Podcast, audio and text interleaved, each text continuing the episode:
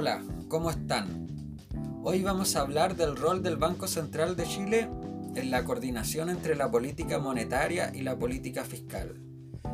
Para eso cuento con la presencia de Sonia Dit. Hola, ¿cómo estás? Bien, bien, gracias. ¿Y tú? Bien, igual. Mm, Es un gusto para mí estar hoy aquí para poder conversar este tema tan interesante. Eh, sería bueno eh, que aclararas algunos conceptos para entrar de lleno al tema. ¿Te parece? Sí, sí. Bueno, eh, comencemos hablando de la política monetaria. Uno de los objetivos que la ley orgánica constitucional le establece al Banco Central es velar por la estabilidad de la moneda. En la práctica esto quiere decir que el Banco Central de Chile debe evitar que el valor de la moneda se deteriore debido a la inflación. Así, se entiende como un objetivo de estabilidad de precios. El conjunto de acciones que el Banco Central de Chile toma para cumplir con este objetivo es lo que se denomina política monetaria. Esta etapa de elaboración de la política económica cuenta de cinco, de cinco etapas. La primera, conocimiento de la realidad. La segunda es la selección de objetivos. La tercera es la determinación de los medios. La cuarta es la ejecución de la política económica. Y la última es la evaluación. Qué interesante el tema. Y respecto de la política fiscal, ¿qué nos podrías contar? Bueno, la política fiscal es una rama de la política económica que configura el presupuesto del Estado y sus componentes, el gasto público y los impuestos, como variables de control para asegurar y mantener la estabilidad económica, amortiguando las variaciones de los ciclos económicos y contribuyendo a mantener una economía creciente, de pleno empleo y con baja inflación. Los objetivos finales de la política económica son tres.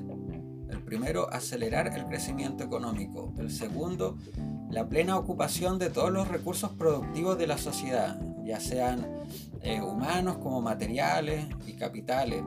Y el tercero es la plena estabilidad de los precios, entendida como los índices generales de precios para que no sufran elevaciones o disminuciones importantes.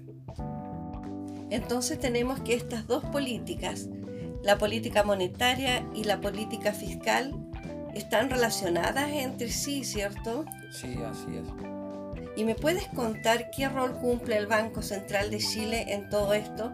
Eh, porque tengo entendido que el Banco Central es un organismo autónomo, ¿cierto? Sí, efectivamente, el Banco Central es un organismo autónomo, de rango constitucional, de carácter técnico, con personalidad jurídica, patrimonio propio y duración indefinida, según lo establece el artículo primero de su ley orgánica constitucional.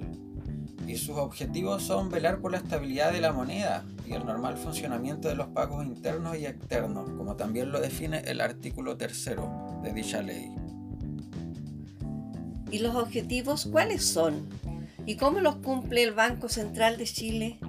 Bueno, respecto a los objetivos, el de la estabilidad de la moneda se traduce en la mantención de una inflación baja, estable y predecible en el tiempo. Y por su parte, el normal funcionamiento de los pagos implica trabajar para preservar las funciones primordiales de intermediación del crédito, la provisión de servicios de pago y asignación de riesgo por parte de los mercados financieros.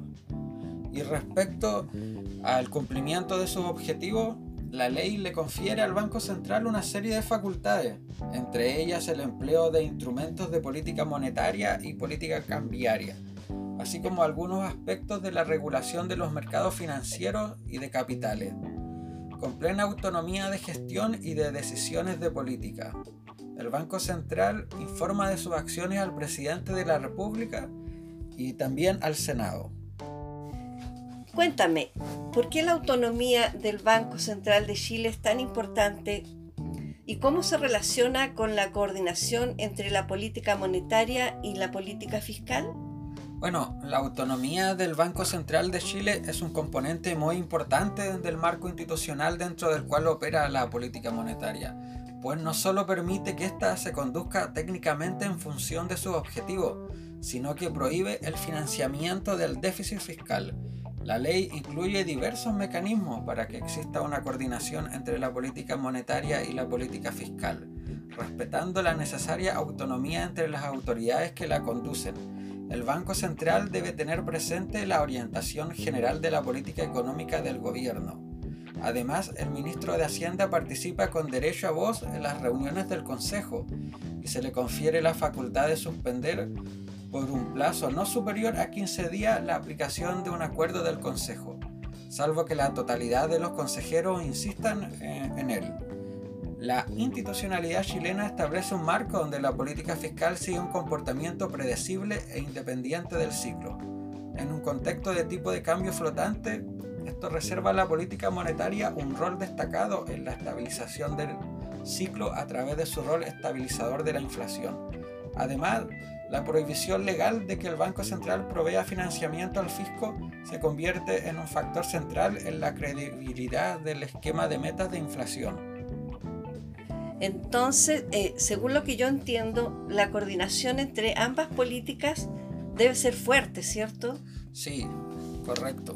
Porque una débil coordinación entre la política monetaria y fiscal puede comprometer los objetivos de ambas por ejemplo, puede darse una situación en que la primera sea expansiva y la segunda contractiva, por discrepancias de diagnóstico o proyecciones macroeconómicas diferentes de las variables clave. Entonces, para potenciar la efectividad de ambas políticas se requiere coordinación entre ellas.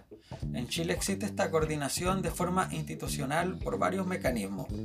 Como ya hemos indicado antes, la ley estipula que el Banco Central debe tener presente la orientación general de la política económica del gobierno y el ministro de Hacienda participa en las sesiones del Consejo.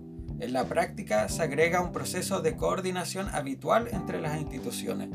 En ese sentido, el hecho que la política fiscal se implemente mediante una regla con parámetros conocidos públicamente y que la política monetaria también siga una regla basada en el marco de metas de inflación facilita naturalmente el desenvolvimiento de ambas. Ya Fernando, fue un gusto para mí que me hayas aclarado este tema tan interesante. Nos vemos en una próxima oportunidad. Gracias a ti también. Para mí fue un agrado conversar contigo. Que estés muy bien. Y aprovecho también para mandarle un saludo a todos los oyentes.